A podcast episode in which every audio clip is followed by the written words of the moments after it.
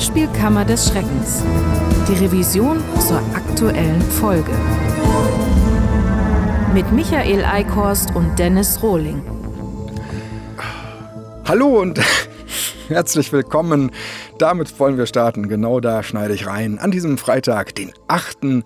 Januar 2021. Und hier ist wieder der Hörspielkammer des Schreckens Podcast, die sogenannte Revision mit dem dritten Teil unserer Spezialausgabe, dem Rückblick auf das Hörspielkammerjahr 2020. Ich bin Dennis Rohling und mir gegenüber im Zoom zugeschaltet ist mein guter, lieber Freund und langjähriger Arbeitskollege. Na, magst du dich selber vorstellen? Ja, der Michael Eickhorst. Das ist unangenehm, hat es mich durchzuckt beim letzten Mal, als du Michael gesagt hast, denn wenn wir offizielle Aufnahmen machen, äh, zwiebel ich dich ja immer, dass du Michael sagen sollst. Das geht ja, ja und beides. Jetzt habe ich gerade eine Zwischenform gemacht, ja. die zu beidem passte. Ich war auch unsicher, ob ich tadeln kann oder ob. Ja. Also für Lob hat es nicht gereicht. Man muss allerdings sagen, da ich natürlich seit äh, fast 40 Jahren denke, dass mein Name Michael lautet, bin ich ja eher irritiert, wenn wir bei offiziellen Aufnahmen dann Michael sagen. Das ist dein Pseudonym, wenn du offizielle ja. Sachen machst. Genau, kann man, das kann man eigentlich nicht erkennen, ja. Ja, genau. Das ist. Äh Es sind äh, schöne Sachen passiert, seitdem wir die letzten Folgen aufgenommen haben. Und zwar ist äh, die erste Podcast-Kammer-Folge bereits erschienen. Die zweite erscheint morgen. Wir zeichnen natürlich vorher auf. Wir sind jetzt in Wahrheit gerade am Mittwoch. Nee, Aber dann Dienstag, ist sie ne? doch heute schon erschienen. Ja, richtig. Nee, wir zeichnen Dienstag. Heute ist Dienstag, ne? Wenn, wenn wir jetzt. Äh, nee, in echt. eine Illusion aufbauen wollen, ja. In Wirklichkeit ist heute aber Mittwoch. Es ist doch Mittwoch? Es ist Mittwoch. Und Ach, es doch, ist ja, heute klar, auch schon ja die zweite, meine zweite. Ja, wirklich. Entschuldigung. Oh Gott. Es ist, äh, das sind die besten Voraussetzungen für einen konstruktiven Jahresrückblick. Oh Gott, oh Gott, oh Gott. Ja, Aber ich denke, in ungefähr dieser Art sind ja auch die meisten Hörspiele entstanden, auf die wir uns bezogen haben im letzten Jahr. Ja, ja, also in dieser geistigen Verwirrtheit. Und also, wenn die nur nicht gewusst hätten, welcher Tag wäre, die wissen ja teilweise nicht mal welches Jahr. Ich sage nur, was? Ist es schon äh, 2020? genau, sogar 10. Das ist schon 21. Jahrhundert. Richtig, nein, das Problem ist halt wirklich, äh, also neben der allgemeinen äh, Bräsigkeit, die in solchen Bereichen äh, richtig schön sich immer auswuchernd darstellt, dass, dass dieser Corona-Kram jetzt auch echt nicht dazu beigetragen hat, dass man noch so eine, also eine innere Uhr hat, die, die irgendwas noch hergibt. Also ja. es ist, ist, mir immer schon sehr schwer gefallen, Datum mir zu merken. Ich, glaub, ich weiß bis heute nicht, wann mein Vater Geburtstag hat. Also ich weiß so ungefähr, wann er Geburtstag hat. Das ist, glaube ich, im Juni. Aber ich weiß nicht den Tag. Ich kann es mir nicht merken. Das, das geht einfach nicht. Ich weiß nicht warum. Das ist ein Datum, das so dermaßen unprägnant anscheinend für mich ist, dass ich es mir ums Verrecken bis heute nicht einprägen konnte. Und äh, ja. Tja, gut, das geht mir mit manchen Daten aber auch so. Aber ähm, es ist natürlich tatsächlich so, dass sich die Tage gerade sehr ähnlich anfühlen und gerade für Menschen wie uns, die ja auch noch von zu Hause arbeiten, ja. wenn wir das mal Arbeit nennen wollen, was wir hier machen, dann äh, müssen die ja nicht mal raus. Das heißt, die haben dann ja gar keinen strukturierten Ablauf in dieser Art. Das ist wirklich das Ding. Früher hatte ich zumindest immer, ich wusste immer, wann Sonntag war. Das war egal, was man machte. Das war der Tag, der irgendwie seltsam, so träge war oder wo gelähmt war. Viele oder Geschäfte man, zu hatten. Ja gut, klar. So gesehen ist jeder Tag Sonntag. Aber ich, äh, jetzt ohne Scheiß, 2020, ich, äh, wie war das? Ich habe es überschlagen. Ich war siebenmal vor der Tür. Siebenmal. Und da habe ich schon die privaten, ich gehe mal nur kurz raus oder stelle die Mülltonne raus, schon mit, mit einberechnet. Ja. Sieben Oder seid ihr auf dich sehr konsequent durchgezogen mit dem Lockdown? Ja, also ich meine, natürlich, warum denn? Was soll ich draußen? Ich bin ja nie so oft nach draußen gegangen. Früher haben wir uns noch dienstags und freitags immer getroffen. Das ist ja jetzt komplett weggefallen. Und äh, jetzt äh, gehe ich wirklich nur noch raus, wenn es muss. Und das musste siebenmal 2020. Mehr nicht. Das draußen ist, ist ja auch nicht so viel nee, gerade. Draußen ist Freiheit, aber ansonsten. Eben nicht mehr. Ja, stimmt. Wir haben am Montag den ersten Teil ausgestrahlt und am Mittwoch den zweiten Teil. Und das Schöne war, dass schon nach dem ersten Teil plötzlich ähm, ganz viel, zumindest im Rahmen unserer Mengenverhältnisse, ganz viel äh, Rückmeldungen kamen auf der Facebook-Seite von, von unseren Hardcore-Fans, die sich alle richtig gefreut haben, dass mal wieder ein äh, Larifari-Podcast von uns kam. Und das hat uns total überrascht. Ja, ja, das ist dann wohl einfach so, wenn lange nichts Neues in der Richtung kommt, dann weiß man es wieder sehr zu schätzen, wenn dann so sich was Altes, Bekanntes anmeldet. Ja. Und, aber es ist natürlich ein schönes Kompliment, klar, wenn man merkt, dass äh, selbst unser Gesülze äh, durchaus einen Unterhaltungswert hat. Wenn man das Gefühl hat, da sind Leute, die, die, die mögen das, was man so in echt quasi von sich gibt. Das ist ja auch, wenn wir vielleicht vom Tonfall ja jetzt ein bisschen einen auf offiziell machen, aber so, so sind wir ja wirklich wie hier. Ja, wenn äh, das jetzt wirklich unser völlig offizieller Tonfall wäre, das wäre ja schon traurig. Also. Ich glaube, er ist der offizielle. Bei, bei Behörden hatten wir früher dann noch einen anderen. Aber Nämlich, was soll der Scheiß hier? äh, schieben Sie sich Ihren Steuerbescheid äh, hinten rein. Genau. So ähnlich. Richtig. Sehr glaubwürdig. Naja, weiß man ja nicht. Ja. Also Joachim Otto und Tom Steinbrecher werden das wahrscheinlich bei der Polizei damals bei der Anzeige von Marc Brauneis, wo sie als Zeugen auftraten, genau so nochmal wiedergegeben haben, dass wir so drauf sind. Wir haben damals die, die Revision in den Podcast wieder eingestellt, weil wir das Gefühl hatten, dass das gar nicht so richtig äh, wahrgenommen wird überhaupt. Und dafür war es dann doch sehr viel Aufwand, weil ich dann auch sehr, sehr viele äh, Umstände mir damit gemacht habe, die gar nicht müssten. Ich habe dann wirklich jedes Äh rausgeschnitten und jede, so wie jetzt gerade, so eine Nachdenkpause, habe ich alles geschnitten, habe ich alles so zusammengeschnitten, als wäre das echt Hörspielfließtext. Und äh, fürs Endergebnis war das toll, das lässt sich dann ja wirklich super geschmeidig anhören, aber das hat dann dazu geführt, dass, dass das Podcast-Schneiden für mich dann auch wieder zwei Tage Arbeit waren. Und das dann in der Kombination mit, man hat das Gefühl, das hören nur wenig Leute, führte dann ja dazu, dass wir dachten, ja, vielleicht machen wir erstmal keinen Podcast mehr. Und das Ding war, wie wir jetzt gerade ja erfahren haben, Ganz viele Leute haben das anscheinend wohl bedauert, aber natürlich überhaupt nicht äh, es so interpretiert, dass sie das vielleicht kurz äußern könnten und dann hören wir doch nicht auf. Das haben wir, glaube ich, nicht so kommuniziert, äh, weil wir ja wirklich aufhören wollten. Wir haben ja nicht in Aussicht gestellt, äh, sag doch mal, dass das doof wäre, dann machen wir doch weiter. Sonst hätten wahrscheinlich damals ja doch schon alle gesagt, nee, um Gottes Willen, bloß nicht.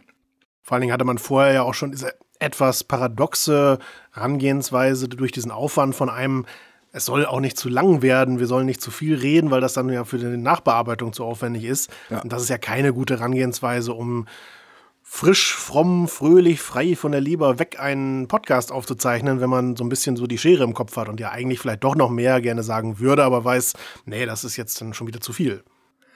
Äh, ich habe ja neue ADHS-Medikamente. Das war, wann war das? Ich glaube, Februar oder März äh, hatte ich die Umstellung. Und den letzten Podcast, das haben wir wahrscheinlich wirklich so im Mai gemacht, so die Ecke. Ich meine, wir haben, welcher war der, den wir aufgenommen, aber nicht mehr gesendet haben? War das Schön und das Biest? Das könnte sein, also ungefähr die Phase auf jeden Fall, ja. Da stand auf dem Cover jedenfalls noch Teil 1 von 2 und dann glaube ich felsenfest, dass das jetzt doch noch veröffentlicht wird. Das hat Eva Braun mir auch persönlich gesagt, dass es alles aufgezeichnet genau. Und ähm, durch diese neuen Medikamente ähm, ist, äh, fällt mir das wirklich auch schwerer, so wie jetzt gerade, äh, Gedanken länger zu halten. Also äh, ich habe vorher das echte Ritalin genommen und da fiel mir das deutlich leichter, so wie jetzt Gedanken nach hinten zu schieben und erst einen anderen auszudrücken und dann den nach hinten geschoben und wieder nach vorne zu ziehen und auch noch rauszuhauen. Das klappt jetzt nicht mehr so gut. Aber insgesamt für, für den ganzen Tagesablauf ist das neue Medikament trotzdem besser, weil es weniger Nebenwirkungen hat und äh, Deswegen nehme ich das. Aber es führt dann tatsächlich in so einer Podcast-Situation, das habe ich jetzt die letzten beiden Teile auch schon gemerkt, des Öfteren dazu, dass ich äh, sehr unsouverän bin. Äh, ich merke das dann ja erst beim Schneiden. Jetzt beim unsouverän sein fällt es mir ja nicht so richtig auf, weil das ist ja mein kompletter Alltag. Da spüre ich keine Abstufung. Ich merke, ich verhaspel mich jetzt ein bisschen, aber ich kann das nicht wirklich einordnen, ob das jetzt viel verhaspelt ist oder wenig weil ich, während ich jetzt nach Worten suche, schon komplett vergessen habe, nach welchen Worten ich vor drei Worten gesucht habe. So schnell geht das, da ist das weg. Und das höre ich dann aber beim Schneiden, dass ich da teilweise sitze und denke, oh mein Gott, was rede ich denn da alles für eine Scheiße? Und damit meine ich nicht, was ich später reinschneide, sondern die Sachen, die ich rausnehme. Schamesvoll. Also wirklich ganz oft dann verzettel. Und das führte dann, glaube ich, auch mit dazu, dass so als weiterer Baustein damals bei der Überlegung, wollen wir noch Podcast machen oder nicht, ich jetzt auch nicht den riesigen Jeep hatte, weil es für mich dann auch damit ein bisschen verknüpft war. Hörspielkammer des Schreckens 61. Das wäre die nächste, um die es jetzt geht. Hast du eine Ahnung? Das war übrigens, kann ich noch dazu sagen, das war ganz schön viel, da habe ich doch ganz schön viel geschnitten. Wir haben ja jedes Mal das kleine Ratespiel gemacht, du musstest raten, welche Folge das ist. Und ähm, da habe ich dann ein bisschen rumgeschnitten, dass, dass da nicht drei ins Leere gehende Rateversuche von dir drin sind, sondern immer nur einer, dass du nicht dumm dastehst, weswegen ich auch überhaupt nicht weiß, warum ich das jetzt erzähle und du jetzt dumm dastehst. Schön vorgeführt. Ja. Und ich dachte, ich war doch so schlagfertig dabei. Ja, ja nee. nee. Teilweise habe ich das von einem ganz anderen Tag dann dahin geschnitten. Du darfst das jetzt selbst entscheiden, Michi. Soll ich das jetzt hier rausschneiden oder wollen wir die Wahrheit lüften? Wir wollen die Wahrheit lüften. Also das ist unser Anspruch. Knallhart. Ähm, ja, genau. Trotzdem, äh, ich habe mich nicht informiert. Ich hätte ja jetzt nachgucken können zwischenzeitlich. Das, aber das wäre ja ein bisschen betrügen und äh, würde ja den Fun rausnehmen aus dieser ja, genau. Ratesause. Ich denke aber, die 61 war Dr. Gorgo. Richtig, genau. Sehr schön. Heute werde ich auch nicht schneiden. Also heute lasse ich alles drin, deine ganzen Triumphe. also mit Dr. Gorgo haben wir ja so ein bisschen einen Aspekt etwas stärker bedient, den ich auch ganz spannend finde, hin und wieder zumindest, so ein bisschen auch, ich nenne es jetzt mal so Hörspielgeschichte, also der sonstigen Art, also weniger jetzt, was waren die ersten Hörspiele in den 20ern, das wird wohl nicht so viele Leute interessieren, aber halt so die Geschichte von, naja, Europa-Hörspielen der 80er, so ein bisschen diesem Prozess damals, diesen äh, Verfahren gegen Dr. Gorgo, das so ein bisschen aufzuarbeiten und reinzunehmen. So, solche Sachen finde ich dann auch sehr spannend. Das kann man ja zum Teil auch noch finden online, die Urteilsbegründungen. Und ähm, ja, hier können Sie, kann man sie dann bei uns auch ein bisschen nachhören. Und das war noch äh, fast ein Jahr vor der Öffent äh, Veröffentlichung der Europachronik. Da hattest du gewissermaßen schon mal. War das da auch drin eigentlich oder wurde das ausgespart? Ähm, das war da auch drin, aber ich glaube, ein Jahr vorher kommt beim besten Willen nicht hin. Nee. Halbes, sagen wir mal, oder? Ach so. Ja, ich, ich habe andere Tabletten. Die sind keine Entschuldigung für alles. Oh doch. Oh doch. Ja, ansonsten, auch da haben wir ja das, das Intro nachgebastelt.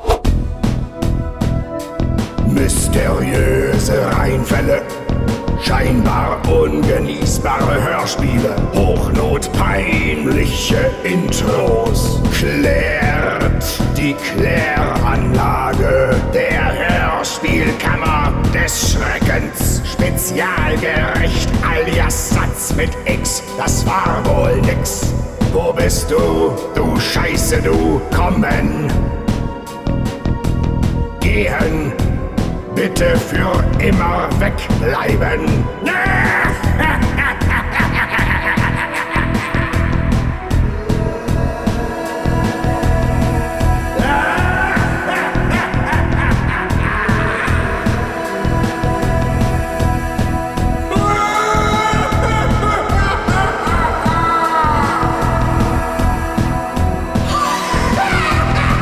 David Gallen. Niemand kennt seinen Namen obwohl wir uns beinahe sicher sind, dass er David Gullen lautet. Niemand weiß, wer er wirklich ist. Und niemand will das überhaupt wissen. Und doch ist er der Kopf einer der größten Organisationen zur Verbrechensbekämpfung in den Vereinigten Staaten von Amerika. Falls Dr. Gorgo ihm besagten Kopf nicht abgetrennt und auf einen Ziesel transplantiert hat, Überall, wo unaufgeklärte, mysteriöse, unwahrscheinliche und immer auch etwas alberne Fälle die örtliche Polizei vor scheinbar unlösbare Rätsel stellen, ist der Einsatzort der PSA, der psychoanalytischen Spezialabteilung David Gullens alias X-Ray 1. Auch wenn so etwas wie Psychoanalyse wohl das Einzige ist, was wirklich nie auch nur im entferntesten in diesen Hörspielen vorkommt zum zweiten Mal, denn es gab ja schon äh, damals bei einem der Holger die Hörspielgurke äh, Hörspiele, das Mädchen mit dem Gurkenohrring, gab es ja auch schon die Fassung mit äh, Jesus als Agent Inri 3 oder sowas. Da liegt einer in der Krippe, der verflucht nochmal nicht hier sein sollte. Und er ist bewaffnet. Damn right. Und jetzt Hände hoch, ihr Nasen.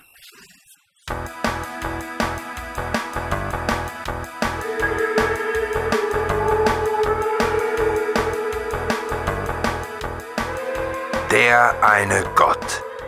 Niemand kennt seinen Namen. Niemand weiß, ob es ihn wirklich gibt. Einige Religionen dürfen sich nicht einmal ein Bildnis von ihm machen. Und doch ist er der Kopf einer der schlagkräftigsten Organisationen im Kampf gegen das abgrundtief Böse und all das Unheil auf der Erde. Der Dreifaltigkeit. Des Vaters, des Sohnes und des Heiligen Geistes. Überall in der Welt, wo Fortschritt und Wissenschaft den örtlichen Kirchengemeinden scheinbar unlösbare Probleme bereiten, ist der Einsatzort der Propheten des einen Gottes, alias Jahwe eins. Und der Beste unter den Propheten, Gottes Geheimwaffe Nummer eins, ist Spezialmessias Inri 3, alias Jesus Christus. Lange ist es her und äh, ich weiß nicht, ob man es erkannt hat, aber äh, da war ja auch Konrad Halver, die Hörspiellegende, zu hören. Und ich glaube, es war eine von zwei Rollen, die er tatsächlich bei uns mal gesprochen hat, die auch veröffentlicht wurden. Wir haben ja eine ganze Menge mit ihm aufgenommen, aber das ist fast alles nie erschienen aus verschiedensten Gründen. Und dann wollten wir nochmal aufnehmen, das hat dann ja aber irgendwie auch nicht geklappt. Aber dieser Satz, der hat es äh, zumindest in die Veröffentlichung von Holger 3 geschafft. Er war einer der Lee Harvey Oswalds bei unserer Neufassung von Der Kapau der Lächelte nach dem Frost, die wir aber nicht genommen haben, weil es scheiße war. Äh, nee, nee. Nee, er war, er hat die Rolle gesprochen von damals, glaube ich, noch Horst Dimitri Oswald. Ach, dem scheiße. Bruder von oh, Harvey Oswald. Oh, die Tabletten. Beziehungsweise dem russischen Stiefbruder oder so. Äh, in der Fassung der Kapau der Lächelte. Die wurde ja veröffentlicht, aber das war alles natürlich noch Ferkel Records, also unser Vorgängerlabel. Und ja, äh, dann Genau, später bei Nach dem Frost, äh, da haben wir zwar mehrere Leute aufgenommen, aber da zählte er schon nicht mehr zu. So, Dr. Gorgo, Leute. Hier wird heute nicht geschnitten. Das, so sind wir ganz in echt. Na, wollt ihr nochmal eure Kommentare editieren bei Facebook? Na, scheiß Revision, nicht wahr? Ich fand toll bei Dr. Gorgo die Sequenz, wo, wo die Hundepfeife erklärt wird. wir hören da mal rein und achtet bitte am Ende drauf, ähm, wenn der Hund von Michael dann gelobt wird und getätschelt wird, dann macht er drei Rülpser, die alle im Original aus der Kammer von Michael stammten und ich da quasi vers versucht habe, in den Klang des äh, zuvor gehörten Hundebellens äh, so ein bisschen reinzuarbeiten. Mr. Brent? Vorsicht, der Collie! Wieso reagiert denn der Hund? Wir haben doch nichts gehört! Ah! Dr. Gorgonzola benutzt eine Hundepfeife. Hä? Hundepfeifen sind Hilfsmittel, mit denen Hundeführer dem Hund akustische Signale geben. Es werden übrigens viele Sorten Pfeifen verwendet, wie zum Beispiel Trillerpfeifen oder Schrillpfeifen. Wussten Sie, dass der Frequenzbereich so einer Hundepfeife zwischen 16.000 und 22.000 Hertz liegt? Stellen Sie sich das mal vor, 22.000 Hertz. Da muss ein Collie lange für stricken. oh, Scherz beiseite. Die meisten Hundepfeifen werden durch Hineinblasen betrieben. Bei einigen Modellen ist sogar die, Fre die Frequenz des Pfeiftons einstellbar über ein Gewinde. Und der Hund wird, wird dann auf entsprechende Tonhöhen konditioniert. Hören Sie überhaupt zu, Schiefinspektor? Richtig eingesetzt ist die Hundepfeife ein bewährtes Mittel, um antrainierte Verhalten des Hundes abzufordern. Sie können dabei sogar Trillerpfeife und Schrillpfeife kombinieren. Unfassbar, oder?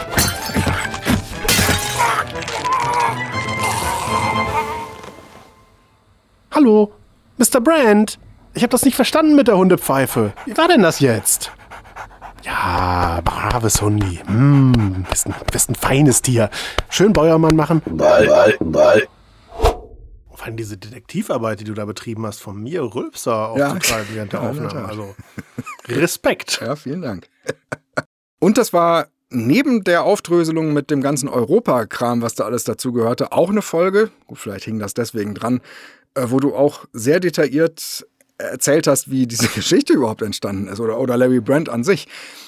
Das war ja nicht alles ausgedacht, ne? Dass die da sich irgendwie in, auf Lanzarote war es, meine ich, sich ja, ja, genau. Charlie Graul ordentlich den Kopf vollgehauen haben. Aus Douglas Welbert, Katja Brügger und Bertram von Boxberg. ja, genau. Kein Pseudonym. Also keins von dreien. Ja, tatsächlich. Das war auch schön, das ist auch, ist auch hängen geblieben. Ja, weil es auch eine der wenigen Sachen ist, die tatsächlich mal so ein bisschen beneidenswert klingt, so als ob die da wirklich einfach Spaß gehabt hatten. Und, ähm, und irgendwie Dougli hatte wohl als einziger einen vernünftigen Arbeitsplatz gehabt mit irgendeinem Stuhl und Tisch, während die anderen dann irgendwie so auf dem Sand liegen mussten und schreiben. So. genau, aber gerade diese Hintergründe sind da ja tatsächlich auch mal sehr interessant für einen selbst gewesen zu erfahren. Und dann ist ja immer die Hoffnung, dass natürlich beim Hörer der Hörspielkammer das dann genauso geht. Was ist Hörspielkammer des Schreckens 62 gewesen? Ich tippe auf Ron Kelly, ein Mann verlässt die Welt. Satz. Jetzt läuft's aber. Wenn es läuft, dann läuft es. Exakt so. Das war, war die Phase, wo wir jede Woche einen gumpigen Superhelden Ja. vor der Plinte hatten. Na, die Pause, du, das, da, da geht Da links. war ein Aussetzer. Oh, ach so, ja, das ist, ist teilweise auch eine Pest. In der Tat. Zoom, so schön das in ganz vielen Bereichen ist, aber ähm, manchmal hakt's und man merkt's erst nicht. Und das ist auch immer unterschiedlich. Dann hat man zwei Sekunden Verzögerung, plötzlich hat man zehn. Und ganz oft sitze ich dann hier und denke, grübelst du noch nach? Hast du mich nicht verstanden? Und dann, oh Gott, das nervt beim Zoom. Das nervt. Richtig. Ja, also Ron Kelly. Ähm, wir haben ja vorher eigentlich schon jahrelang von Rudolf Leubner immer äh, Sachen gehört und der hatte ja schon einen gewissen Ruf in der Hörspielszene. Ähm, aber halt immer nur Sachen über ihn gehört, aber nie von ihm. Und das war jetzt so das erste Ding, tatsächlich sich mal, äh, oder beziehungsweise sie haben, glaube ich, vor Jahren auch schon mal in, in sowas wie Ron Kelly reingehört. Ähm, das aber sehr schnell ausgeschaltet, weil es einfach furchtbar war. Und jetzt dann nochmal es gezielt und intensiv anzuhören, das war schon hart. Also, äh, was für ein Müll. Halleluja. Also, es war auf jeden Fall eine Kamera, die auch wieder voll war mit, mit Swoosh-Sequenzen, von denen wahrscheinlich die Hälfte auch nicht im Skript stand. Ich, meine, dass ich sogar nicht im Skript stehend äh, äh, wie Jabba's Palast äh, aus Star Wars da verarsche. Ich weiß nicht mehr genau warum. Ich, ich meine, irgendwie geht es um sowas wie das Logikmonster oder irgendwie oder Ach das. so. Und äh, dann komme ich auf den Rancor zu sprechen, unten das Monster bei Jabba und irgendwie Jabba da mit Ushuda, Ushuda, du Scheiße, du und äh, C3PO übersetzt mit äh, sei gegrüßt, du Scheiße, du. Also, so solche Sachen. Klar, es ist jetzt sehr infantil, das gebe ich zu, aber das, das hat Riesenspaß gemacht. Ich liebe das. Ähm, das war dann ja auch äh, später noch bei der, ähm, oh Gott, Mark Dorian Kammer, da war auch eine Star Wars Sequenz drin. Ich liebe es. Ähm, große Momente aus, aus Filmen so original wie möglich nachzubasteln, aber mit einem Inhalt, der halt komplett arschpeinlich ist. Bei, bei äh, Mark Wie Dorian findet war man nur diese arschpeinlichen Inhalte dann? Achso, muss man ja einfach nur in irgendein Hörspiel reinhören. So ist dann immer die Verknüpfung, genau. Man nimmt dann plötzlich eine Filmsequenz, die geil ist und mischt die dann mit dem, was man gerade gehört hat. Das ist dann der Scheißfaktor, genau. Und das ist dann lustig. Der Imperator, der in die Klopapierrolle spricht, so war es ja bei Mark Dorian. Und bei Ron Kelly halt, äh, oh Schuda, du Scheiße. Kelly wird in ein Verlies gestoßen und begegnet dort der finstersten Kreatur, die man sich nur vorstellen kann. Dem Rancor aus Jabba's Palast. O Shuda, du Scheiße, du. Der erhabene Jabba heißt dich in seinem Palast willkommen, du Scheiße, du.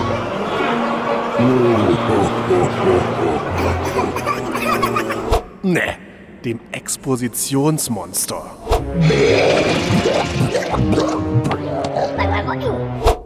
Das ist dann schön, weil du das auch immer nicht weißt. Das finde ich dann immer so toll. Du weißt dann auch gar nicht, dass ich ja schon wieder so einen Quatsch da zusammenfriemel. Du wunderst dich nur, warum es wieder drei Tage länger dauert und dann hören wir sie hinterher an und dann weißt du, ach so, weil da eine 5-Sekunden-Sequenz drin ist, die scheißen aufwendig ist. Aber es ist nochmal dann eine schöne Überraschung, genau. Also was Unerwartetes und äh, ja. Und ich muss auf jeden Fall anerkennend feststellen, dass Ron Kelly, glaube ich, ähm, von der Vorlage her so satt und reichhaltig wie, wie lange kein Hörspiel davor gewesen ist. Also das, so stelle ich mir das Paradies vor. Wenn du eigentlich, du kommst aus einer Wohlstandsgesellschaft, dir geht's gut ohne Ende und dann kommst du nochmal ins Paradies und denkst, oh mein Gott, wann soll ich das denn noch alles essen? Also Ron- Ron Kelly hatte so viel bescheuerten Scheißdreck und ich glaube, wir haben auch in der Folge verdammt viele Sachen auch nachgespielt, mehr als in anderen ja. Kammern. Und es war trotzdem, es, es hat nicht gereicht. Es war nicht genug. Stern. Nee, genau. Richtig. Ähm, es ist ja vor allen Dingen eine Phase gewesen, in der ich zumindest so gearbeitet habe, dass ich dann mir das Hörspiel auch wirklich so chronologisch vorgeknöpft habe und zu allem was geschrieben habe, was mir halt komisch vorkam. Und das ist natürlich bei so einem Hörspiel fatal, weil dann wirklich ja gerade in den ersten fünf Minuten schon so viel Scheiß drin ist. Und da muss man wirklich, da merkt man, ach guck mal, die halbe Kammer ist fertig und das waren fünf Minuten von dem Hörspiel. Ich glaube, so wird es auch thematisiert in der Kammer. Ja, stimmt. Und äh, da muss man echt raffen danach, dass man überhaupt noch zum Ende kommt. Das ist, weil da so viel drin war. Also die Entführung von ihm, äh, diese fremde Welt. Ähm, Hyperborea. ja, richtig. Ähm, ja, diese Rückblende mit, mit den kleinen Kindern da, wo du auch fragst, was soll denn das? Wieso sind das Kinder? Warum sind die so schlecht? Warum sind alle anderen auch so schlecht? Wir hören in einer Rückblende die Sequenz, in der Burt Farrell den mächtigen Ring im Reich der Schatten findet. Er ist mit zwei Blagen unterwegs, warum auch immer, Billy und Claudia. Und deren Dialogsätze haben es mal wieder in sich. Da, aus dem fahlgrünen Licht manifestiert sich der Tempel. Bizarr, diese grotesk geformten Türme. Erker und Anbauten. Da! Der Turm öffnet sich wie eine Blüte. Eine goldene Lichtflut schießt daraus hervor. Tja, Kindermund. Ja, und insgesamt halt grauenhafte Stimmen, Geräusche, die sind nicht grauenhaft, weil sie ja meistens einfach gar nicht drin sind. Die Leute schweben ja einfach immer nur so lautlos durch die Gegend. Musik, ach Gott, das eine Thema, das immer wiederholt wird. Oh ja, ja, ja. Und wenn du denkst, das Hörspiel ist schon im Grunde grotesk genug, kommt dann auch noch Johnny Crash Barry mit seinem Pep-Talk vor, vor dem Spiegel. äh, ja, du bist gut, du kleiner Mann, du. Da hatten wir doch sogar, glaube ich, einen Gedankenfehler drin. Ich, ich, glaube, er ist ja gar nicht kleinwüchsig. Äh, ich hatte das falsch verstanden. Er sagt, glaube ich, im Original so einen Satz wie, ah, Frauen, ich stehe auf Frauen, aber 1,60, da drüber geht nichts. Und so in der Art. Und ich, ich habe gedacht, das soll heißen, dass er so groß ist und deswegen will er keine, die größer ist, damit er ja. keinen Komplex hat. Aber ich glaube, er meint das schon so im Sinne von, ich stehe halt auf kleine Frauen. Du meinst das ähm, legendäre Standgebläse. Genau. Und ja. das führte dann dazu, zu, de, zu, dem Gag später, der vielleicht niemandem als Gag dann vorkam, weil andere das vielleicht gar nicht als falsch verstanden haben, dass er äh, später dann Ron Kelly Klamotten von sich leihen will und ich dann in der Kammer sage, ach, ist das auch so ein Lütter? Weil die Vorstellung, dass äh, Crash Barry mit ja. seinen 1,50 Meter oder wie groß er da war, äh, Ron Kelly dann Sachen leiht, man würde ja eigentlich antworten mit einem, ja, wie soll ich dir, da passe ich doch gar nicht rein, aber das schien zwischen denen völlig in Ordnung zu sein und ich dachte wirklich, ja, Ron Kelly ist auch so ein Zwerg oder was. Das ja, ja, richtig, genau, so. Ähm, aber ich hätte den auch als kleinwüchsigen mit Napoleon-Komplex verstanden, aber ja. wie das wirklich ist, wir werden es wahrscheinlich nie erfahren. Ja, Gott sei Dank. Das ist auch nicht traurig. Obwohl, es gibt ja noch einige Folgen davon. Ach, ja, stimmt, natürlich, ja. Richtig. Das war zehn Folgen oder so? Wieso denn? Und, und das war doch auch die Serie, von der es dann die Neuauflage gab äh, von Sven Schreivogel irgendwie, ja. der alle auf CD nochmal veröffentlichen wollte. Zum Glück auch nur drei davon veröffentlicht hat, glaube ich. Wieso denn überhaupt drei? Ja, natürlich. er hätte besser drei von den alten Kassetten vernichten sollen. Das wäre ein ja. seiner Menschheit gewesen. Oh Gottes Willen, ja. Das also auf jeden Fall sicherlich eine Highlight-Folge. Ja. Also mindestens was die Vorlage angeht und ähm beides, genau, würde ich auch sagen. Also die Kammer war saugeil, die liebe ich über alles. Und auch das Hörspiel ist eines der wenigen, bei denen ich auch heute wieder sagen würde, das könnte ich mir jetzt mit dir zusammen anhören, wenn du es vorschlagen würdest. Das macht auch Spaß. Also ja, es will ja auch relativ wenig. Also ähm, also ja, oder es will so viel, aber aber auf so eine das reicht so eine ja Art, nix. die irgendwie nicht so anstrengend ist, sondern einfach wirklich Spaß macht. Ah, ich sag nur, Ron Kelly, der im Helikopter zum Hotel seines Freundes Crash Barry fliegt und dann aber nicht genau weiß, wie er aussteigen soll, aber Crash Barry ihm durchs Fenster, glaube ich, dann so die Anweisung gibt, ja, spring doch mal hier an den Fahnenmast oder so, weil er ist ja der Stunt-Experte. Und es klappt dann auch. Und dann ein geniales ja. Geräusch, wie der Hubschrapp dann wegäumelt und explodiert. Ich glaube, so sollte man sich das vorstellen. Hörspiel Kammer des Schreckens 63. Jetzt hätte ich fast weitergelesen, hättest du ja alles schon verraten. Was ist die 63? Mopsy Mops? Nein. Ähm. Einmal noch? Mopsy Mops? ich dachte, du machst ja einen trockenen Scherz. Ach so, du wolltest mir wirklich einen Schnitt anbieten. Das ist ja auch nicht schlecht. nein, nein. Es, sollte, es sollte ein Scherz sein. okay, gut. Neuer Versuch, zweiter Rateversuch. Irgendein Tipp? Nee. Arsch. Warum nicht? das ist die elfte Folge einer Reihe. Die elfte Folge einer Reihe? Ja. Nee, stehe ich jetzt gerade völlig auf dem Schlauch. Okay, ich überlege, was ich dir noch als guten Tipp geben kann. Hm. Ja, das ist, das ist, man weiß es sofort, aber warum auch nicht? Es spielt nicht auf dem Festland. Inselkrimi? Ja. Die, die Langeoog-Folge. Ja. Oh. Sherlock Holmes auf Langeoog. Okay. Äh, ja, was gibt's zu der Folge zu sagen? Ja, lächerliches Verbrechen, was da ähm, präsentiert wird. Also da ungefähr, ich glaube, so viele Leichen gibt es in kaum einer anderen Folge. Äh, man erlebt das nicht unbedingt selber mit, aber dieser Altherrenclub oder damals sogar noch Jungherrenclub, der da irgendwelche Verbrechen aus Büchern nachspielt oh und sich dabei filmt und toll vorkommt. Ach Gott, ja, das war schon ganz und ganz seltsam. Dann dieser unlogische Anfang. Ähm, ja, kriege ich jetzt gar nicht mehr so ganz zusammen, aber zumindest mit der Frage, wo wird die Frau da eigentlich gefoltert und äh, wie hätte das eigentlich passieren sollen? Richtig, also soll ja was aufzeichnen, eigentlich als Beweis. Und anscheinend hat er da aber nicht aufgezeichnet, weil man sonst ja später eine Aufzeichnung gefunden hätte. Aber genau. wir erleben im Grunde schon den Moment, wo es so wirkt, als ob er jetzt gleich den Mord begehen wird. Richtig, also müsste er eigentlich sein Handy dabei haben und damit das aufzeichnen oder womit auch immer er aufzeichnet, aber er tut's nicht. Und ähm, ja, also gibt irgendwie gar keinen Sinn. Ansonsten glaube ich einfach eine sehr dröchte Folge, möchte ich es nennen. Ja, ein äh, sehr, sehr langweiliges Hörspiel. es ging, glaube ich, um Katzen, die beim Nachbarn gefüttert werden. Und dafür darfst du ja auch eine Flasche Wein im Keller aussuchen. Und ich öffne meinen Laden hier. Richtig, eine halbe Stunde passiert gar nichts. Will ich nur Tritra Trullala und äh, naja, und das aber dann gepaart mit dieser völlig überzogenen, da werden seit Jahrzehnten massenweise Frauen umgebracht. Haben wir schon einen Ausschnitt thematisiert, den wir da mal hören sollten? Erinnerst du dich da an irgendwas? Ähm, naja, wir hatten, glaube ich, eine relativ umfangreiche ähm, Gerichtskammer. Formgericht, ja, stimmt. Was ja damals noch nicht in jeder Folge der Fall war. Die hat, glaube ich, einfach viel Raum eingenommen und war schon das Besondere. Es gab doch eine polizeiliche Ermittlung. Da muss es doch irgendwelche Erkenntnisse gegeben haben. Ja klar, die hat es auch gegeben. Dass der Mann die Frau entführt hat oder befreien wollte. Was ist denn das für eine Erkenntnis, dass es entweder das eine oder das andere war? Natürlich. Für diese Abschlussfeststellung bedarf es doch keiner Polizeiermittlung. Das liest Ihnen genauso meine Schwester Hilly bei Astro TV aus Zieselknochen heraus. Aber egal. Sie erzählen später, dass Erwin Seuter Teil einer Verbrecherbande war.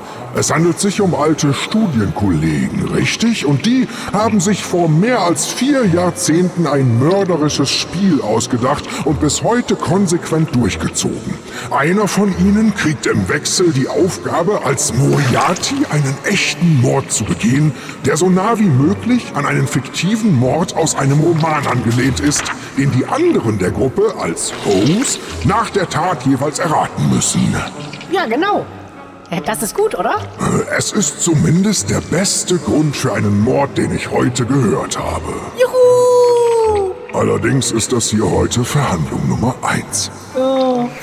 Hörspielkammer des Schreckens 64. Das war jetzt Mopsi Mops. Das war Mopsi Mops. Mopsi Mops Dieses 4. Jahr? Mopsi Mops jagt Dr. Seltsam. Dieses Jahr? Wieder veröffentlicht. Ja, kurz Vom danach, ne? Oder beziehungsweise, ja, genau, ich, ich, glaube, äh, wir hatten die Kammer veröffentlicht und in dem Zeitraum kam die Ankündigung mit in zwei Wochen erscheint Punkt, Punkt, Punkt. Habt ihr es denn jetzt alles schon hören können, Leute? Jetzt kommt ihr ja dran, ohne euch in den illegalen Darknet-Bereich begeben zu müssen. Wer hat es gehört? Mopsi Mops jagt Dr. Seltsam. Wer hat es sich reingestylt? Wer war das? Wer kann was? Warum nicht? ja, ja, das dürfte sicherlich auch das Bemerkenswerte da gewesen sein, das äh, nachgesungene Titellied. Oder ja. nicht Titellied, das nachgesungene. Die Moritat von Mopsy ja. Messer. genau. Da hören wir rein. Oh, oh, was für eine Travestie.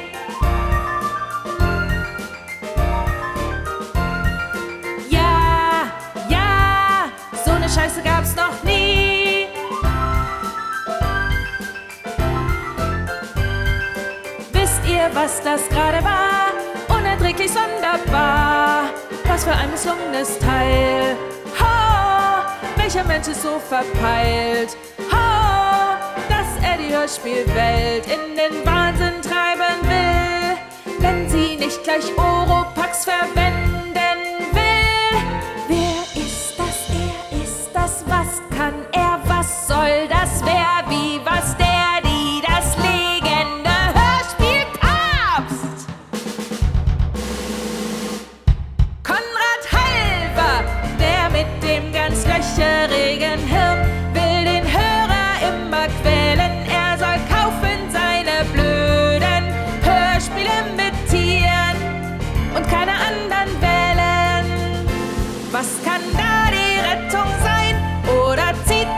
nicht das rein, was der Halber da verbricht.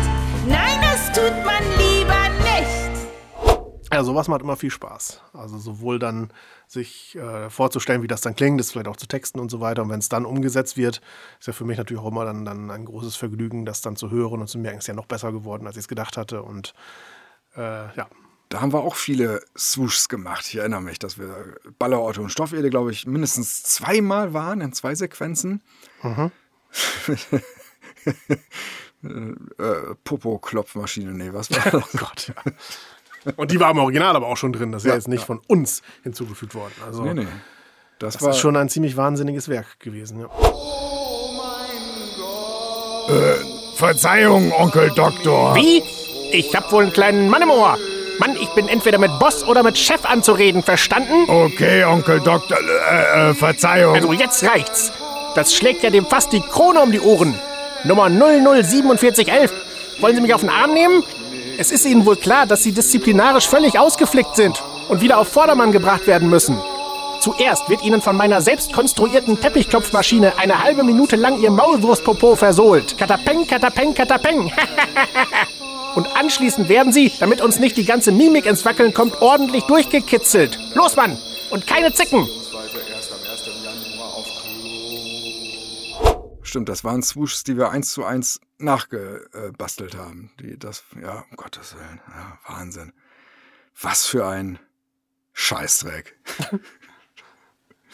Unglaublich. Und wie, wie, war denn das? Äh, äh, als wir mit dem Halber was gemacht haben, stand das noch nicht im Raum, das mal irgendwann wieder zu machen. Nicht? Diese, diese nee. neue Dings mit Kalkofe, das war viel, viel später erst. Das war später und ich fürchte allerdings, dass wir auch zu denen gehörten, oder mindestens ich, die ihn durchaus ermutigt haben, sowas mal wieder zu machen. Nur das Problem war, die Neuauflage, die dann kam, oder die fünfte Folge, die war ja auch nicht wirklich im Stil der ganz alten Folgen. Äh, also eine Annäherung sicherlich, aber hat ja diesen Charme dann doch nicht einfangen können. Charme. Gut, klar, wenn man jetzt diese Folgen jetzt nochmal hört, so richtig diesen Charme will man auch gar nicht einfangen. Charme meinst du? Das ja, Fremdscham, ja. ja. Aber es, es, ja, es ist ein Faszinosum. Es steckt halt viel drin in, in äh, diesen Geschichten. Also, dass er da überhaupt so eine Art ähm, Mopsiversum. Ja, so ein Mopsiversum schafft und die Drei-Groschen-Oper so halb nachbastelt und so weiter. Äh, also mit diesen Gesängen das hat schon was, aber ich meine halt auch nichts Gutes. Ja, es, es erinnert in, in, vielen Bereichen tatsächlich an den Scheiß, den wir auch gerne selber machen. Das ist, ja. ist finde ich, so erstaunlich. Natürlich denkt man über seinen eigenen Kram immer, der ist natürlich perfekt und super. Das werden viele Außenstehende wahrscheinlich auch anders sehen. Aber er, er hat viel von dem Kram gemacht. Deswegen haben wir am Anfang mit ihm, glaube ich, auch eine gute Verbindung gehabt. Es ist interessant, um mal wirklich ernst zu sprechen, auch wenn der Inhalt es jetzt gleich nicht erahnen lässt. Ähm, ich glaube, wir würden auch enden wie Konrad Halver, wenn wir uns nicht gegenseitig hätten. Ich glaube, das ist seit 20 Jahren unser ganz großes Pfund, dass wir ähm, ein, äh, da viel, viel Experimentierfreude auch immer wieder haben, aber immer natürlich auch dadurch, dass wir dann doch so unterschiedlich sind in unserem Kern, immer so, so ein Korrektiv gegenüber haben, dem wir entweder schmeicheln wollen dass man Sachen also direkt so macht, von denen man denkt, das wird der andere sowieso gut finden. Ja. Oder den anderen überzeugen muss. Und wenn das dann gelingt, dann, dann hat man selber ja auch da irgendwie noch weiter dran gearbeitet. Und ich, ich glaube, so wie wir das zumindest wahrgenommen haben, in der damaligen Phase, als wir zum Halver gekommen sind, der war zu lang alleine mit dem Kram, den er so macht und äh, hat sich da dann verrannt. Und, und er hing ja auch irgendwie komplett fest. Er hatte damals ein Studio in Hamburg, wo man sich auch im Grunde einmieten konnte, aber es ist, wie geschah es selten. Nicht? Es wirkte immer, als ob er als ob er wenig Aufträge hätte und darüber dann natürlich auch sehr frustriert war. Und so kam dann halt, wenn du sagtest, äh, mach doch mal wieder Mopsy Mops, einfach weil wir das natürlich früh mitbekommen hatten, so diese Frustration dahinter und gleichzeitig aber auch die Fähigkeit, natürlich tausend Sachen ja machen zu können, beliebt zu sein. Er war ja super beliebt damals. Und das haben wir, glaube ja, ich, ja, nicht verstanden. Und deswegen mochten wir den so gerne und äh, haben ja mit ihm auch, also ich glaube, mit Konrad Halver hat alles Spaß gemacht, was wir gemacht haben, nur nicht die Arbeit an Hörspielen, so blöd das klingt. Wir sind ja mit ihm über die Reeperbahn gegangen, die er uns gezeigt hat und äh, tausend bescheuerte Sachen mit ihm gemacht. Aber. Richtig, waren im Panoptikum. Ja, ja, legendäre Fotos gibt's davon. Wo teilweise Leute, die Halver nicht kennen, hinterher nicht sagen könnten, wer jetzt auf dem Bild die ekelhafte Wachsfigur ist. und wer der Mops. ja, ja, genau, richtig. In der konkreten Arbeit wird es dann schwieriger, aber äh, gut. Und das war dann die, die Phase letzten Endes, als wir dann da auch aufschlugen. Äh, ich weiß nicht, ob er da schon mit denen was machte oder es da gerade erst anfing, aber da hatte er plötzlich dann auch Pandoras Play permanent mhm. da und ich kannte die nicht. Äh, aber so wie es damals rüberkam, wirkte das, als ob mit denen so die große Sache jetzt bald möglich wäre. Und wenn ich heute an Pandoras Play denke, in der Nacht bin ich im Schlaf gebracht, ist das ja auch absurd, sich überhaupt vorzustellen, dass das jemand wie ein Konrad Halver mit der Vita tatsächlich so im, im letzten Viertel des Lebens dann mit so einem Laden wie äh, Pandoras Play äh, nochmal so auf Augenhöhe so ja. zu den grauen Anfurten segeln will. Das ist ja traurig. Das ist ja, ist ja furchtbar. Naja, vorher war er beim Hermann ja irgendwie. Ach du Scheiße, ja richtig. Ja, stimmt. er hat ja damals den Anstoß gegeben, zumindest laut eigener Aussage, dass der Hermann Sherlock Holmes macht. Ja. Weil er ihn darauf hinwies, dass das mittlerweile rechtefrei ist. Also gerade da so geworden war, wohl so Ende der 90er.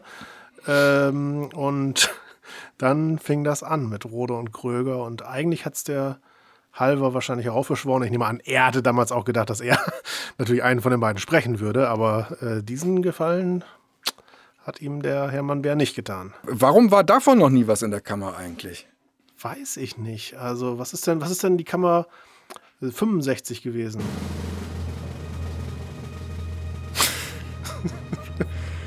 oh, Teufel, du. Oder? Alternative Frage, was war denn die Kammer 66? Ach, hör doch auf. Was ist äh, umgedrehte Welt oder was? Sherlock Holmes neue Fälle 44, die Glocken des Teufels Teil 1 und Teil 2 waren das, Michi. Richtig, aufgeteilt auf zwei Folgen, ja. so viel Redebedarf. Stimmt, das war gar nicht vorgesehen. Nicht? Das war ein Skript, was wir auch nee. produziert hatten und dann haben wir irgendwie mitten im Schneideprozess dann beschlossen, wir müssen das unterteilen, das kann keiner im Kopf haben. Ja, ich hatte schon viel dazu geschrieben und das war dann eine der Folgen, zu der du auch noch eine Menge beizutragen ja. hattest. Und dann haben wir irgendwann gesagt, klar, wir könnten das jetzt kürzen, aber warum können wir ja auch einfach zwei Kammern draus machen? Sherlock Holmes, die neuen Fälle 44, was ja eine eigentlich Lady Bedford-Folge werden sollte. Und dann aber eine Hörspielkammer wurde. ja, ja, was natürlich auch der Hauptgrund war, warum wir das überhaupt gemacht haben. Ähm, Ansonsten, also ich meine nicht, dass es nicht wahrscheinlich auch die neuen Fälle von Sherlock Holmes oft genug verdient hätten, aber meistens ähm, höre ich die Serie einfach nicht. Deswegen kenne ich da einfach zu wenig Folgen von. Mm, und hier war es natürlich der Ansporn dann, äh, also ich glaube, es war sowieso schon so, dass ich es interessant fand, äh, dass es von dem Autor war, der mal fast bei Lady Bedford gelandet wäre als Autor. Ähm, und dann beim Hören habe ich erst gemerkt, hm, okay, das ist ja, äh, ach so, hat er auch sogar gewisse Ähnlichkeiten mit der Folge, die er damals bei uns machen wollte. Aha, hat er seine Idee da nochmal so ein bisschen aufgegriffen und dann festzustellen, ah nee, es ist genau das, nur halt ein bisschen umgemünzt auf eine andere Zeit und andere Charaktere. Wahnsinn. Ja, und zwar nicht gut. Muss ich wieder gehen. Oh. ja, ja, klar. Würde ich bei der Folge auch. Was das würde, also. Ja, das war. Aber gut, so haben wir dann mal eine kleine Reise in die Vergangenheit auch gehabt und mit der ganz fröhlichen Komponente von eben, dass diese Folge keine ist, für die wir uns heute halt ein bisschen schämen müssten, sondern ähm, eine, die wir halt nicht gemacht haben. Im Gegensatz zu anderen Bedford-Folgen, die vielleicht ähnlich güllig waren, aber die wir dann leider gemacht haben. Und wirklich, meine, klar, Sherlock Holmes ist mittlerweile im Hörspielbereich ja wirklich verkommen zu einer billigen Cracken-Nutte am Hauptbahnhof. Ist ja nichts mehr wert.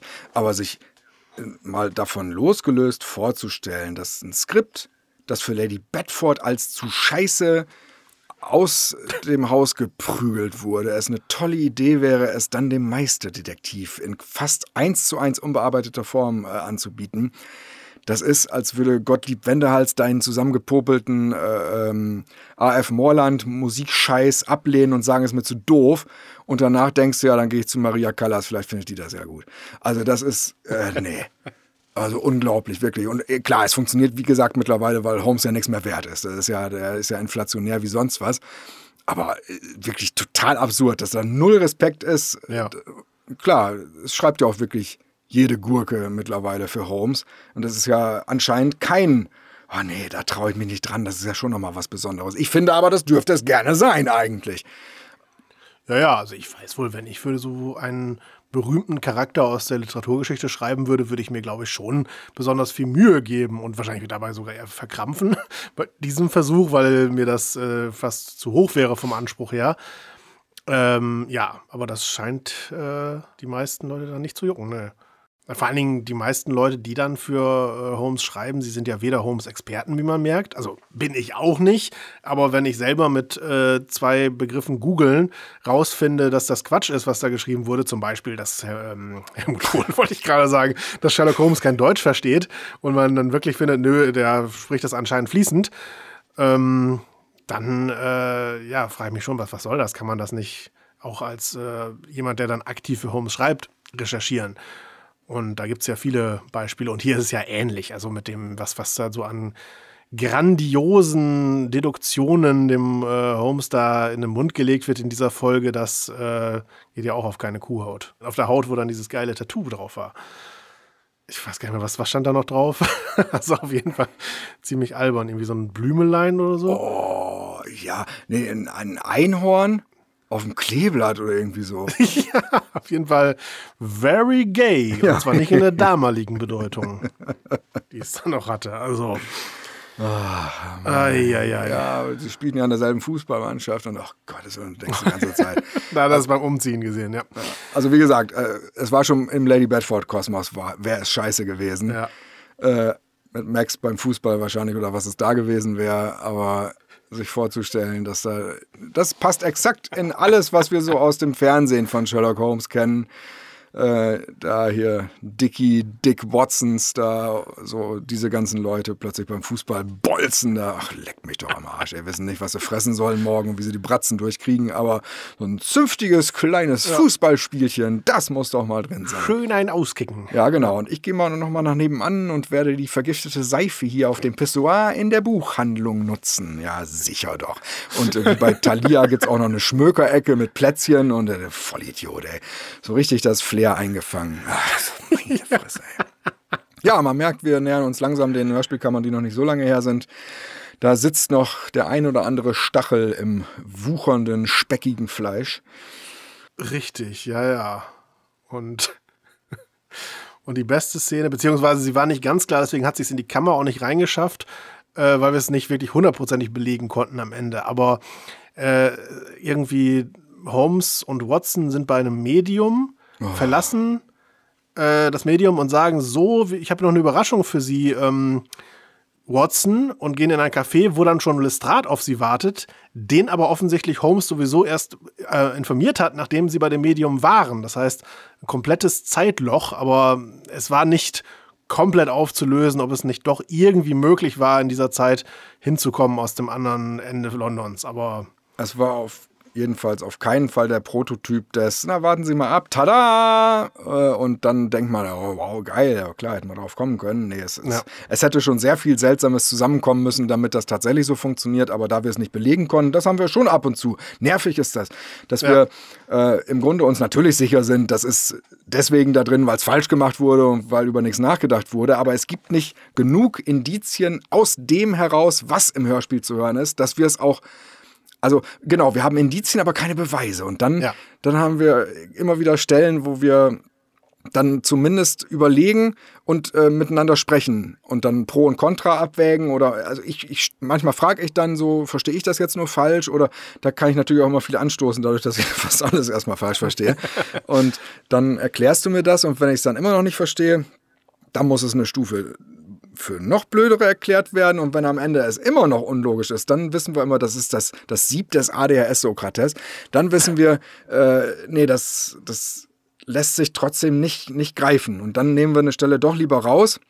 Denn ein, äh, ich glaube dir sofort, Michael, dass das genauso gewesen ist, das, das ist dann zwar da, aber unser Anspruch ist halt immer, es muss eigentlich dem standhalten, der die Hörspielkammer hasst, wie die Pest und uns äh, vielleicht nach der Ausstrahlung dieser Kammer in irgendeinem Forum dann auf was festnageln würde. Dem ja. muss es standhalten. Und das, das ist auch immer spannend. Das ist richtig. Und führt teilweise zu, zu nervigen Diskussionen in der Form, also doppelt nervig. Man hat eine beschissene Stelle im Hörspiel und äh, ich muss sie dann teilweise noch ich will nicht sagen verteidigen, aber ich muss ja versuchen, sie überhaupt zu erklären und merke dann doppelt, wie wenig das Ja. ineinander greift oder wie wenig Informationen. Also man bekommt eigentlich zu wenig Informationen im Hörspiel, damit es passt oder auch um eindeutig sein zu können, dass es nicht passt. Und ja, ja da steigt, äh, da schwillt die Halsschlagader an und der Hass auf das Hörspiel steigt ins Unermessliche. Das sind dann in der Tat die Momente, wo du wahrscheinlich noch am, am ehesten äh, an einem normalen Hörer dran bist, der einfach nur Spaß haben wollen würde und du dich sogar aktiv bemühst, Spaß da rausziehen zu wollen, dich nicht mal berieseln zu lassen, sondern reinzugreifen in die Handlung und dann zu merken, selbst dann kriegst du nichts zu greifen. Da kannst du, da ist kein Gold drin, da kannst du schürfen, solange du willst. Das ist die Kloake hier, da ist Scheiße drin und sonst nix. Das ist Mist. Das ist wirklich bitter, ja. Und eine sehr schöne Stelle war natürlich in der Kammer auch mit äh, diesem Zeitungsinterview, das äh, der irgendwie Professor Scheißig eingegeben hat, äh, was ursprünglich ein, natürlich ein Fernsehinterview sein sollte und was er dann eins zu eins einfach als Zeitungsinterview übernommen hat in der Zeit, wo auch nun wirklich es nicht so ganz so einfach war, so eine Zeitung zu setzen. Aber klar, da wird dann jedes Äh gewissermaßen reingenommen. Vielleicht können wir da auch noch mal reinhören. Der gespielte Szenenwitz.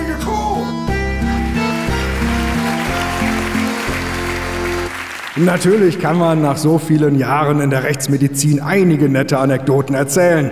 Und das habe ich in den letzten Jahren ja auch schon ausgiebig getan. Uns interessiert natürlich jetzt, welche Geschichten Sie bislang noch nicht erzählt haben. Ja, da gibt es in der Tat etwas, über das kein Rechtsmediziner gerne in der Öffentlichkeit spricht. Und ich werde Ihnen zu diesem Thema auch nichts sagen. Nun wird es aber interessant.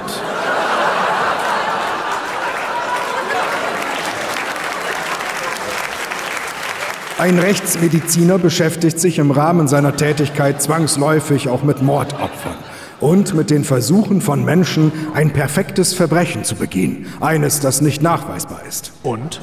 Gibt es das perfekte Verbrechen? Genau davon sprach ich, als ich Ihnen sagte, dass Rechtsmediziner in der Öffentlichkeit bestimmte Themen aussparen, um, wie soll ich es formulieren, potenziell Interessierten keine Anregungen zu geben. Denn natürlich gibt es Mittel und Wege, einen Menschen umzubringen, die nicht nachzuweisen sind. Nun haben Sie uns aber sehr neugierig gemacht. Nur so viel. Es gibt Mittel, die eine Veränderung im Körper des Ermordeten bewirken, die man aber nicht mit einer Manipulation in Verbindung bringen würde. Aber nun Schluss damit. Wie schon gesagt, es gibt einen Ehrenkodex unter den Rechtsmedizinern. Wir werden Mördern nicht helfen, ihre Taten zu verschleiern. Und daran sollte sich tunlichst jeder Rechtsmediziner halten. Auch ich.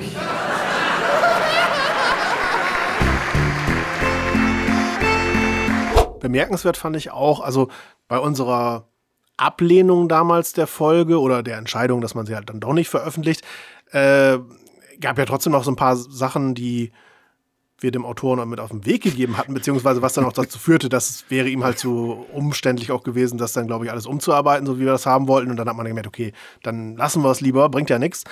Ähm, und er hat davon aber auch tatsächlich auch hier nichts berücksichtigt. Also ein Punkt war zum Beispiel, dass diese Szenen mit diesen Meditationen, dass die so unglaublich lahm umgesetzt waren und äh, wir damals gedacht hätten, da könnte man ja schon deutlich mehr rausholen mit ein bisschen Budenzauber und viel Stimmung reinlegen. Und ähm, ich meine, wir hätten es ihm ja nicht verboten, das dann auch in dieser Fassung trotzdem zu machen. Das ist ja immer noch super lahm. Vielleicht hat er das gemacht und Steinbrecher hat dann das Material bekommen und hat, bist du bescheuert? Ich mache hier doch nicht, ich mache hier doch nicht fünf Minuten länger als sonst. Das kommt raus.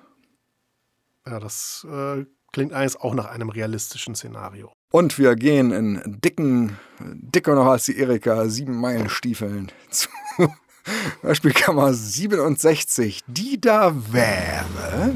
Ich denke, es war Pollution Police, oder? Natürlich. Sind wir wieder beim Halber. Yay! Ja, ach ja, da war der Erzähler war ja sogar. Ja, ja, ja. Keine gute Entscheidung, wie man da hören kann. Ja, wunderschön natürlich der Titelsong. Ach ja, wunderbar. Ja, hören wir was rein.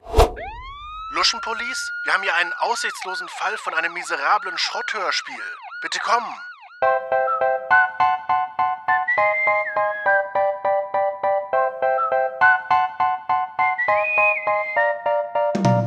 Die Luschen Police, die kleinen Arschlöcher, Die Luschenpolice gehen allen auf den Sack. Die Luschenpolice und sie pfeifen drauf. Die Luschenpolice, die nerven jederzeit. Melissa, Linus und Niklas. Ein beschissenes Team aus dem Reagenzglas. Sie sind edelgut und sie sind selbstgerecht. Sie kriegen alles hin. Ich glaube, mir wird schlecht. Linus ist der Kopf, Niklas ist der Rumpf. Melissa kann Karate und ist Quotenasiate. Einstein ist ein Waschbär wie der große Wabu. Treibt uns in den Wahnsinn und jetzt kommst du. Ob du's glaubst oder nicht, dieser Weißbrot-Rap stammt von 2012. Krasser Scheiß, Mann. Da gab's echt noch Heinis, die sich dachten, es kommt cool. So ein C-Dur-Billo-Rotz gleich am Anfang. Die Luschenpolice, die kleinen Arschlöcher. Die Luschenpolice gehen allen auf den Sack. Die Luschenpolice und sie pfeifen drauf. Die Luschenpolice, die nerven jederzeit. Die Luschenpolice, die kleinen Arschlöcher. Die Luschenpolice gehen allen auf den Sack. Die Luschenpolice und sie pfeifen drauf. Die Luschenpolice, die nerven jederzeit. Luschenpolice, wir sind's nochmal. Bitte nicht kommen, hat sich erledigt. Das war, sagte mir natürlich gar nichts. Aber du hattest ja den ganzen Scheiß schon angehört. Und es, es ist eine der seltenen äh, Situationen gewesen, wo du tatsächlich, wo du der ausschlaggebende Punkt für einen Song gewesen bist. Richtig. Stand der Text schon im Skript drin. Normalerweise bin, bin ich ja immer der, der dann so Liederkram macht, weil ich es ja dann auch komponiere und umsetze und dann immer ganz gut abwägen kann, ob das überhaupt zeitlich funktioniert. Aber hier und dadurch war mir schon beim Anfang des Skriptlesens klar, noch bevor wir reingehört hatten, das muss wohl. Das ist. Ja. Da, da, das bra brauchtest du da an der Stelle. Richtig, und ich habe es dann ja so auch ein bisschen vorgerappt, sogar beim Ja, stimmt. Gegenlesen. Zum Glück aber nicht in der finalen Fassung. Die schwierig einzusingen war. Also ich erinnere mich, dass es gab eine Textzeile, äh, äh, ich weiß nicht mehr, aber äh, ich glaube zum Ende hin, wo ich es ums Verrecken nicht hinbekommen habe, da auf, auf die Zeile drauf zu kommen. Ich nehme das dann immer in einzelnen Schnipseln auf, mache mir da auch die, die Playbacks für, dass ich dann immer von, von Schnipsel zu Schnipsel gehe und den in Dauerschleife auf dem Ohr habe und das dann versuche dann immer wieder drauf und drauf und drauf. Ich habe es nicht von den Silben hinbekommen. Ich, ich, ich werde kein Rapper mehr. War das nicht übrigens auch die Geschichte, bei der ich eigentlich einen kompletten Text geschrieben hatte? Ja, ja, du hattest noch eine Strophe äh, oder zwei sogar weiter, genau. Ja.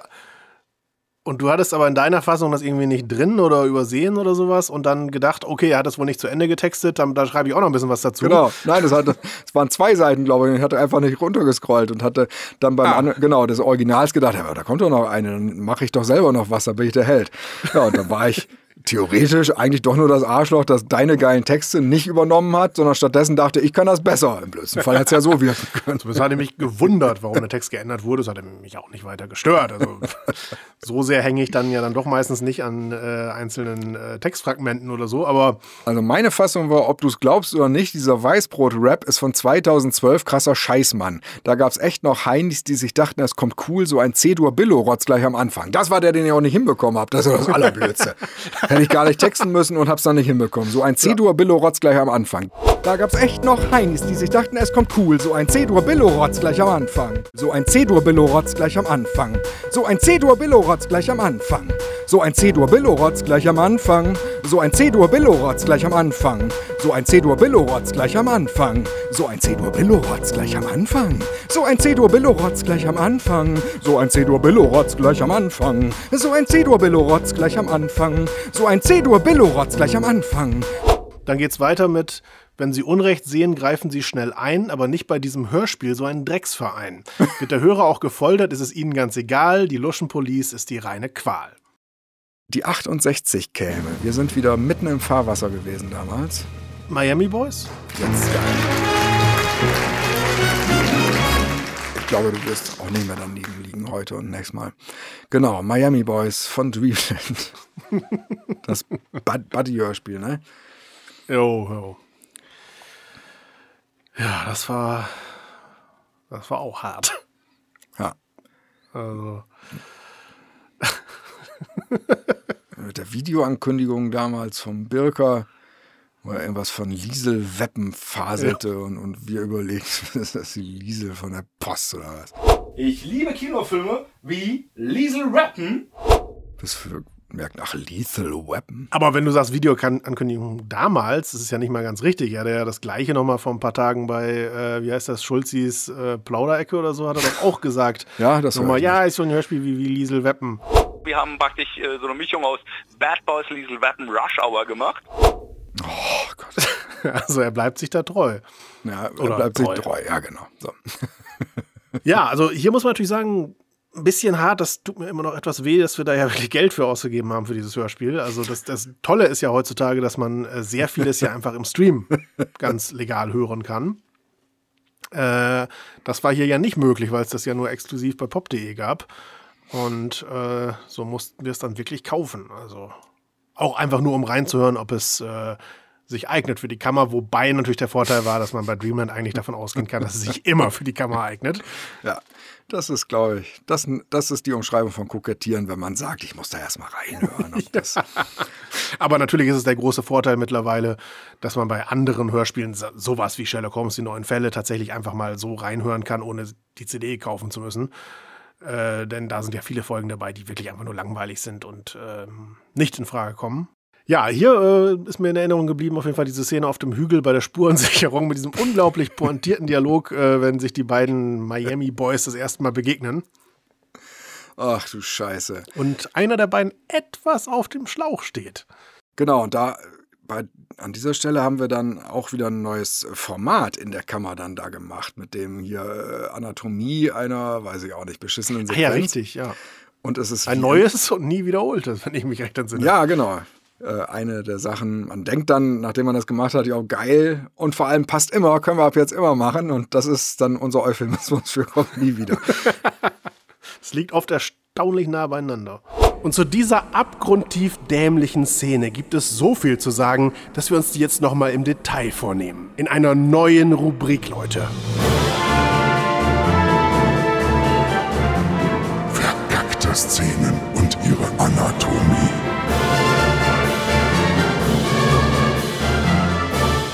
Los geht es damit, dass Clayton völlig ohne Grund einen Typen blöd anmacht, den er nicht kennt. Und wieso hält er den überhaupt für einen von der Presse? Der hat ja offenbar keine Kamera oder sowas dabei. Aber gut, das muss man für den mega spaßigen Dialog halt schlucken. Hey, du Krawattenfutzi, runter vom Hügel. Zertrampelt uns ja nicht die Spuren, ja? Wer hat denn schon wieder die Presse reingelassen? Meinen Sie etwa mich? Ja, oder sehen Sie hier noch einen mit so einer quietschbunten Geschmacksverirrung am Hals rumbaumeln? Köstlich. Quietschbunte Geschmacksverirrung für Shakers Krawatte. Da lacht sich der Hörer doch schlapp. Autor Markus Duschek hat hier als Waffe gegen die deutsche Sprache das Florett ausgepackt und sticht zielsicher zu. Denn die Formulierung, sehen Sie hier noch einen mit so etwas am Hals rumbaumeln, beschreibt ja eigentlich, dass Shaker selbst irgendwo rumbaumelt. Gemeint war wohl eher, sehen Sie noch einen, dem so etwas am Hals rumbaumelt. Ein nahezu elementar wichtiger Bestandteil jeder verkackten Szene ist, dass Shaker nun auf keinen Fall reagiert, wie es andere Menschen täten. Nicht wie du, nicht wie ich, nicht wie irgendein Hörer. Denn ein simples Sie irren sich, ich bin nicht von der Presse, ich bin Ihr neuer Kollege, würde den brillanten Witz der Szene ruinieren. Daher ignoriert er Claytons Missverständnis einfach und geht stumpf seiner Arbeit nach. Sollte er eigentlich Folge 4 von Dreamland Action werden? Um Gottes Willen. Auch das Und noch. Die Reihe ist ja damals leider da schon eingestellt worden. Ich wollte gerade sagen, äh, deswegen ist auch noch der von Rospat dabei, aber der klang da ja auch schon nicht mehr so gut, aber der lebt ja sogar noch. Richtig. Der ist ja gar nicht tot. Der klingt ja einfach nur ganz oft so, als, als ob der schon sehr lange sein eigenes Leichentuch aufgeknappelt hat. Frei nach Frank Zappa würde ich mal sagen, von Rospat ist nicht tot, er riecht nur komisch. das ist auch einer von denen, den ich jahrelang, jahrzehntelang wahrscheinlich sogar, wirklich nur aus Hörspielen audiomäßig kannte und ein recht klares Bild hatte, wie der wohl aussehen muss. Und dann, dann war, der, war das die Hör, Hörspiel 2008 oder so, glaube ich. Da war da auch, gibt es auf YouTube einen Videoclip und hat er so einem Kinderformat, äh, glaube ich, ein Interview gegeben. Mhm. Und der, der, sah normal aus. Der sah ja. aus wie einer, den ich, den ich grüßen würde auf der Straße. Hätte ich nicht gedacht. ja. Hat mich an Mogens von Gardo erinnert, optisch. Das ja, da muss ich jetzt leider gerade an Bilbo denken. Äh, also sprich an, an Ian Holm, wenn, wenn du Morgens Vergado sagst, obwohl der ja sicherlich gar nicht so aussah, aber. Was, an Herrn Holm? So, ich gehe mal eben runter ins Auenland. Kluck, kluck, kluck. kluck. ja, ein visueller, aber vielleicht haben manche andere Leute auch noch das vor Augen. Die Paradenummern von Herrn Holm, falls es mehrere gab. ja. Was war denn noch? Schön war ja äh, Thomas Birker als Fahrer des Leichenwagens, muss ich sagen. Äh, und was war noch bemerkenswert? Ja, da war jetzt gerade wieder ein Aussetzer. Was, was sagtest du? ich würde sagen, wir hören jetzt hier einfach auf. Das ist ja viel zu lang. Wir machen ja, den Rest dann einfach machen. für Montag. Oder? Bitte? ich hatte den Schluss nicht verstanden. Also wir hören auf, ja, wir machen dann. Achso, ah ja, sehr gut, sehr gut. Auch privat möchte ich dich dafür loben. wir machen dann einfach äh, am Montag weiter. Ja, gute Idee. Dann in alter Frische, ja, dann ähm, waren da hoffentlich viele Infos heute drin, die man nicht wusste oder die wir doch schon in den Kammern drin hatten und einfach nur vergessen haben, dass wir uns da nur wiederholen. Oh, diese Tabletten nimmst du die auch? Noch nicht. Oh. Tschüss. Bis Montag. Ciao, ciao.